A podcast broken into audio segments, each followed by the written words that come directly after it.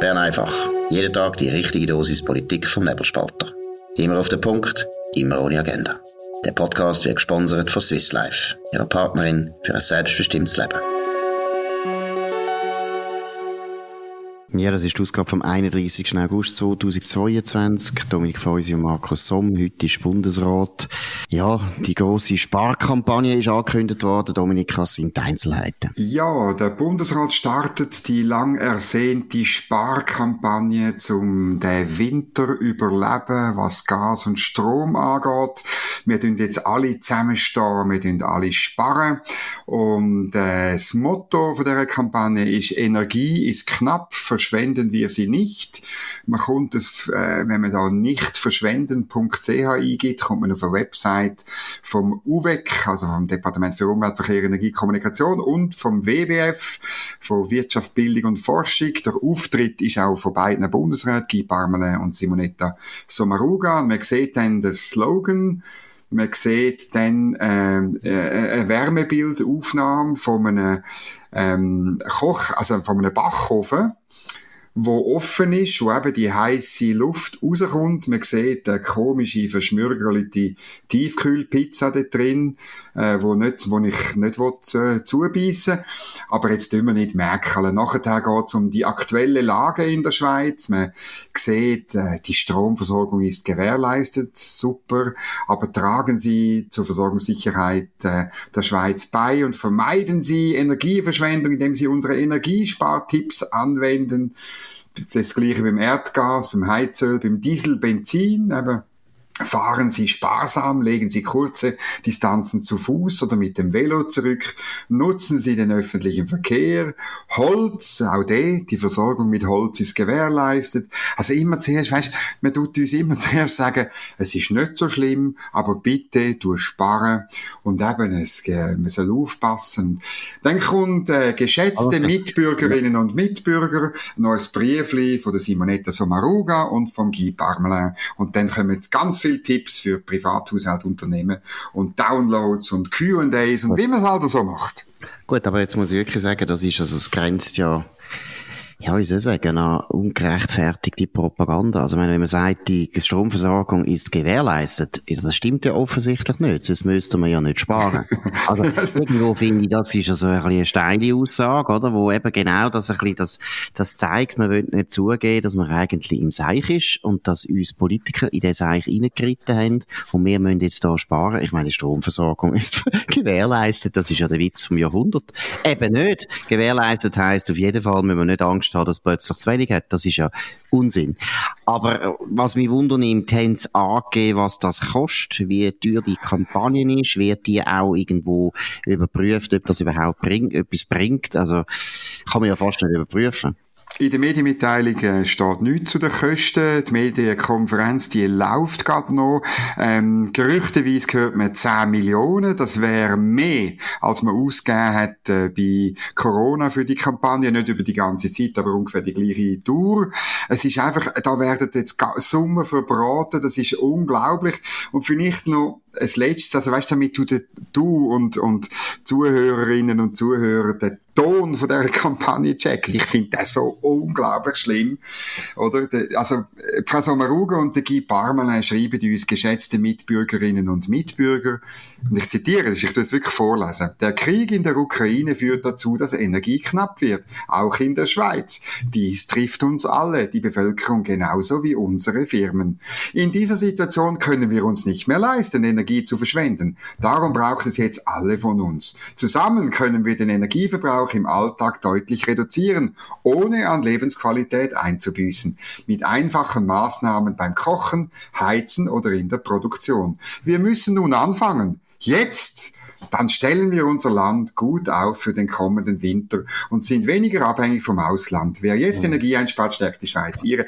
Nein, es ist ein infantiler Zugang. Das sind Leute, die das Gefühl haben, die Menschen da draussen sind alles dumme, kleine Kinder. Und das ja, ja. tut mir, es macht mir weh. Ja, aber es ist auch so ein bisschen, eben, du merkst, das ist jetzt die zwei Jahre Corona-Politik, die ja, genau. Oder? Nein, es ist schon wahnsinnig, was für ein Selbstbewusstsein und Selbstverständnis unsere Behörden bekommen haben.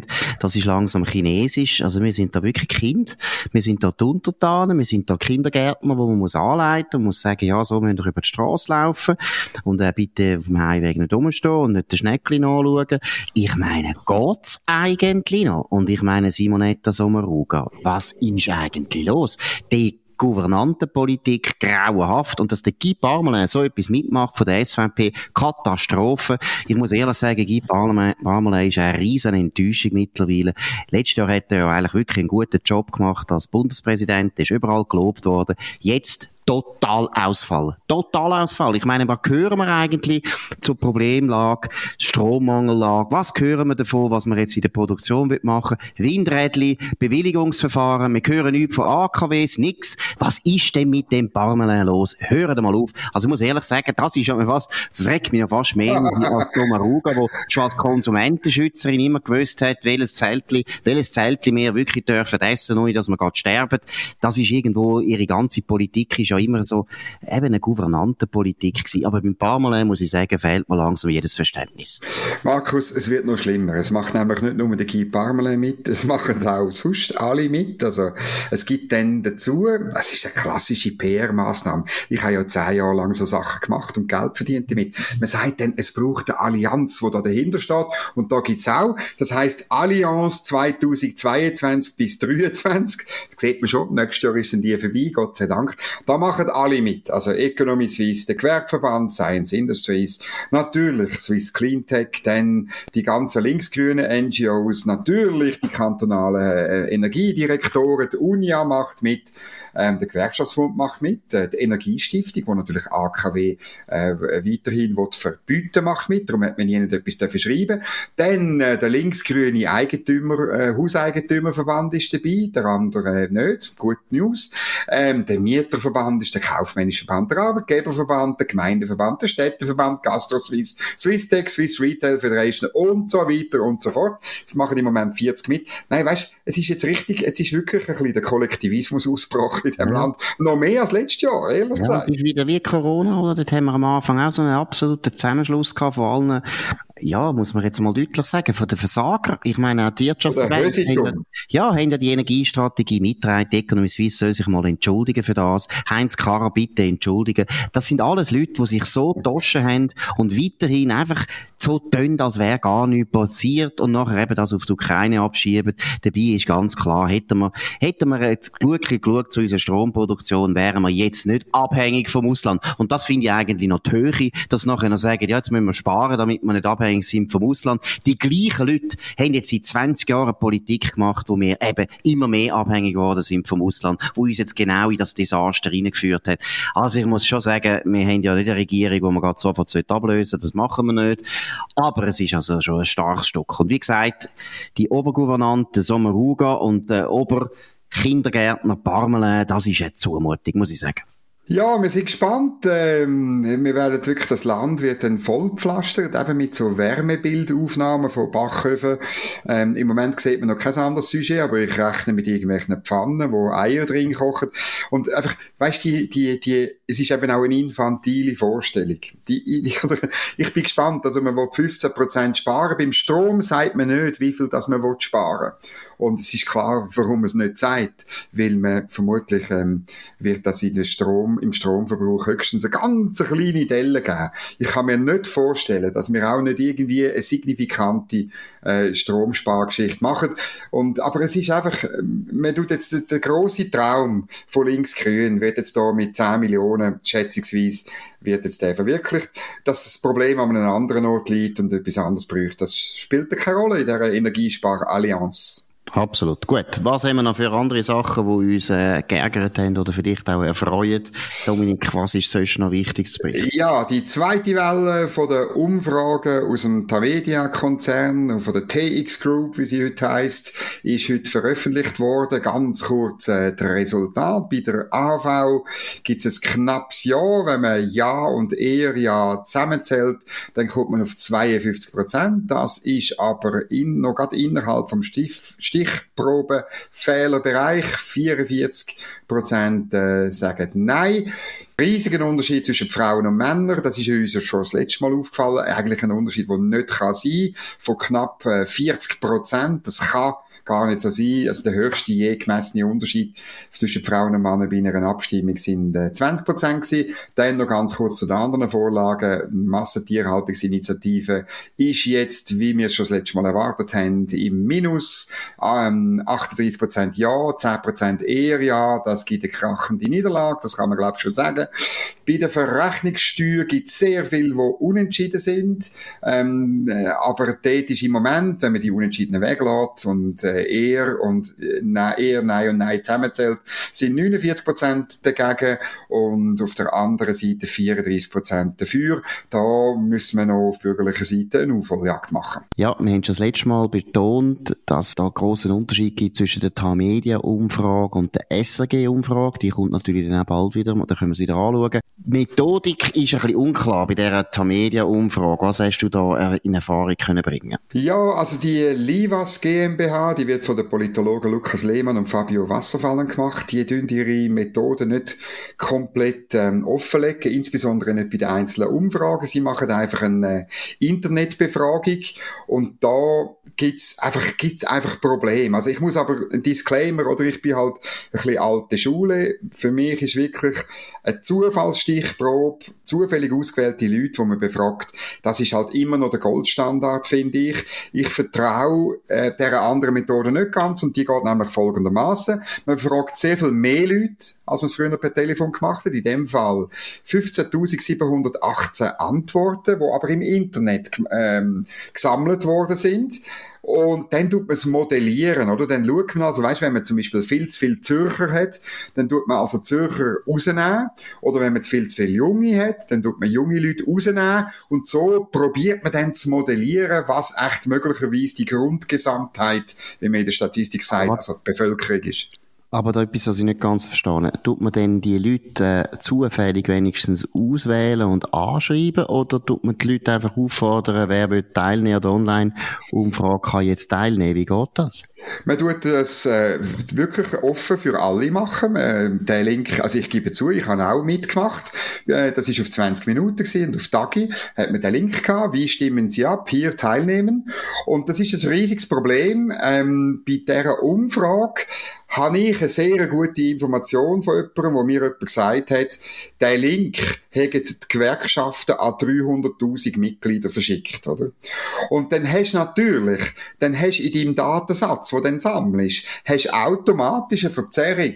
Und die Frage ist dann, ob mit dem nachträglichen Modellieren, wie ich es vorher geschildert habe, ob das dann rausbringst, die Verzerrung, oder nicht. Und ein bisschen habe ich das Gefühl, ist die, die Livas GmbH, die das für TX Group macht, ein bisschen Opfer geworden von ihrer Online, von ihrer Online-Strategie. Das ist dann das Problem. Und je nach Modell, das du wählst, ich meine, dort kannst du auch schrübeln. Nehmen wir jetzt, wie, wie fest nehmen wir die Jungen oder die, die sich selber als links einschätzen, äh, wie fest nehmen wir die raus, oder? Und ja. ich habe beim, beim Mitmachen übrigens kannst du angeben, was du willst, oder? Also, ähm, ich, ich, ich kann auch teilnehmen und sagen, ich sei ein 18-jähriger Grüne und sie mhm. führt die AHV-Reform. Also, also, das Problem ist doch dass einfach digital ist so, so etwas, wo natürlich eher, ja, muss man jetzt auch sagen, die Linken anspricht. Sprich, also natürlich Studenten zum Beispiel, wo auch Zeit genau. haben, oder? Wo Zeit Natürlich.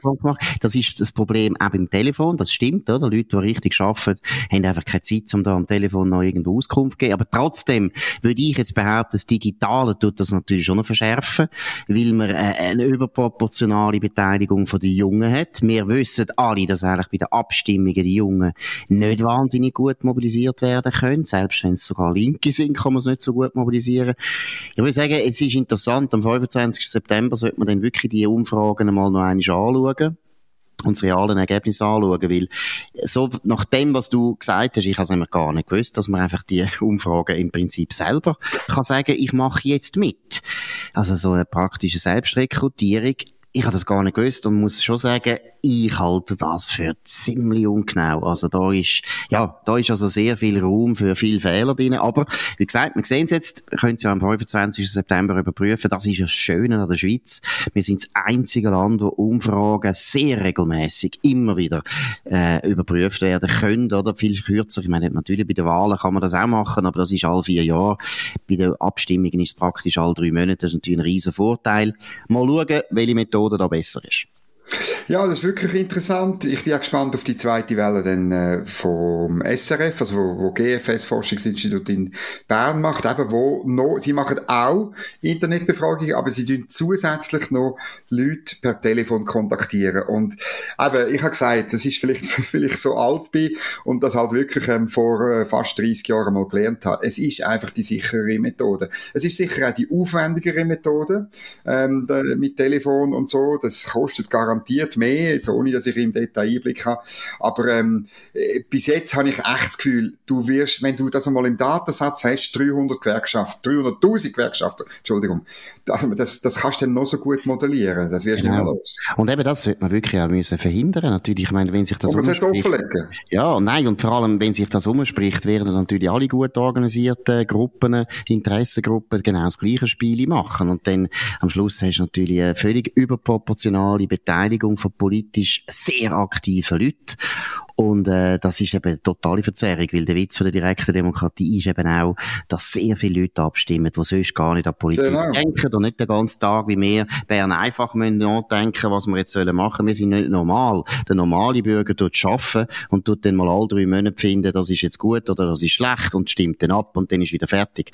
Das ist ja auch immer so ein, äh, ein Irrglaube, dass man das Gefühl hat, vor allem auf der bürgerlichen Seite ist das einfach der Fall. Die denken nicht die ganze Zeit an Politik, sondern die gehen eben ab und zu auch noch arbeiten.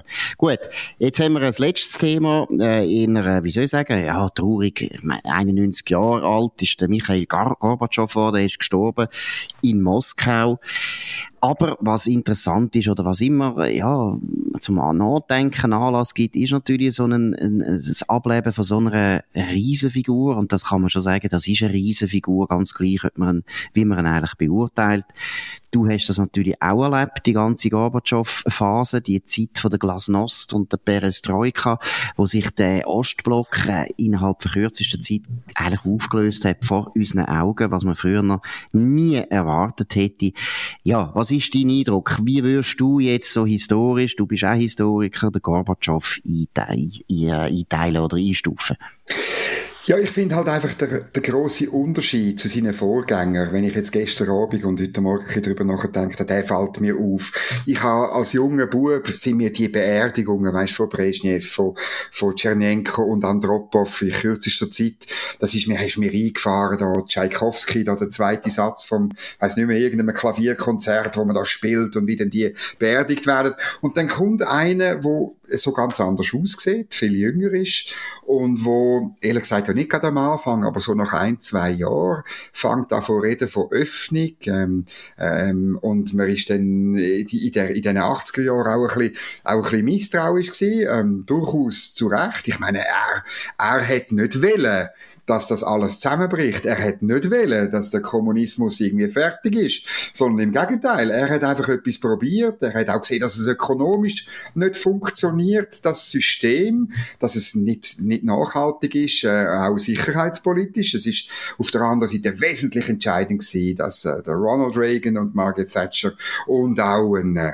auch in Deutschland, ich meine, der Kanzler Schmidt klar gesagt hat, wir stationieren zur Verteidigung halt äh, Raketen, wo ganz, ganz äh, schlimm und gefährlich sind. Also das, das hat mich schon ein bisschen geprägt. Und er ist dann gekommen und hat wie probiert, das zu übertragen in eine neue Zeit und ist da dabei grandios gescheitert. Genau, es ist ja interessant, in seinen Memoiren schreibt er das, dass er, er eigentlich, als er Generalsekretär geworden ist, vom ZK, von der KPDSU, so hat das früher noch geheißen, das war eigentlich der Staatschef gewesen, oder der CEO von der Sowjetunion, hat er eben in den Memoiren gesagt, ja, das Erste, was er hätte wollen wissen, sei Zahlen. Er hätte mal wollen wissen, wie geht's uns eigentlich, wie geht's der Wirtschaft in der Sowjetunion?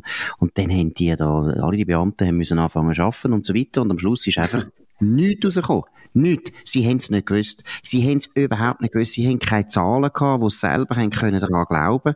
Einerseits haben sie es offensichtlich schlecht erhoben, zweitens vielleicht nicht erhoben, aber drittens so viel gefälscht, so viel schön geredet, so viel äh, besser dargestellt, als es eigentlich war, dass niemand mehr genau gewusst hat, wie es ihnen eigentlich gegangen ist. Das muss man sich einmal vorstellen, wie katastrophal das, das ist. Das Gleiche kennt man ja auch von der DDR. Und wenn man natürlich schon nur solche Grundlagen nicht hat, dann ist es wahnsinnig schwer, so einen Koloss überhaupt zu reformieren. Mein mm. Eindruck ist, Michael Gorbatschow ist also politisch sicher ein sehr grosses Talent gewesen. Das sieht man auch an dem, habe ich jetzt alles ein bisschen nachgelesen, der hat im Politbüro wahnsinnig schnell aufgeräumt. Also der hat sehr schnell alle seine Gegner rausgerührt, hat nur noch Leute reingebracht, auf seiner Seite sind. Also der Mensch hat gewusst, wie Machttechnik funktioniert. Das ist ein ganz ein schlauer, charismatischer, durchsetzungsstarker Mann gewesen. Also man kann nicht sagen, es ist an ihm gelegen, sondern im Gegenteil. Er hätte wahrscheinlich recht viel können erreichen.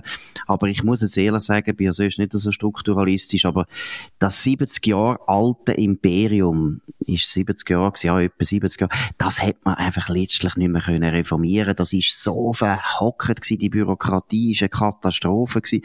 Die Planwirtschaft hat nicht funktioniert. Etwas, wo wir Liberalen sowieso wissen. Aber was auch noch interessant ist, und das finde ich so ein bisschen, gehört auch in unsere Zeit. Der Gorbatschow hat, wie du so richtig sagst, er hat eigentlich den Kommunismus wollen retten. Er hat nicht wollen die Sowjetunion mhm. abwickeln. Im Gegenteil. Und er ist auch lange noch ein überzeugter Kommunist gewesen. Er hat wirklich gemeint, wir sind eigentlich schon überlegen.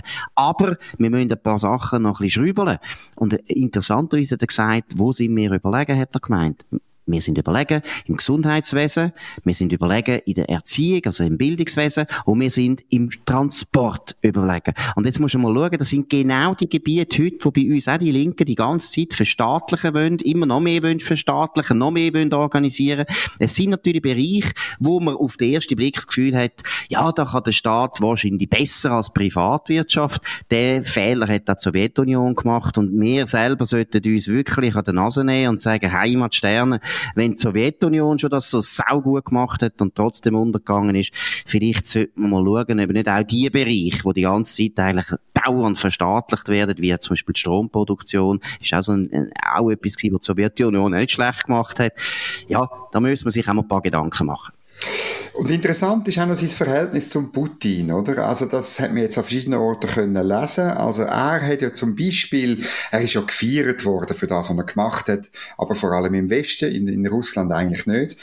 Er hat 2014 hat er die Annexion von der Krim hat er gut geheissen.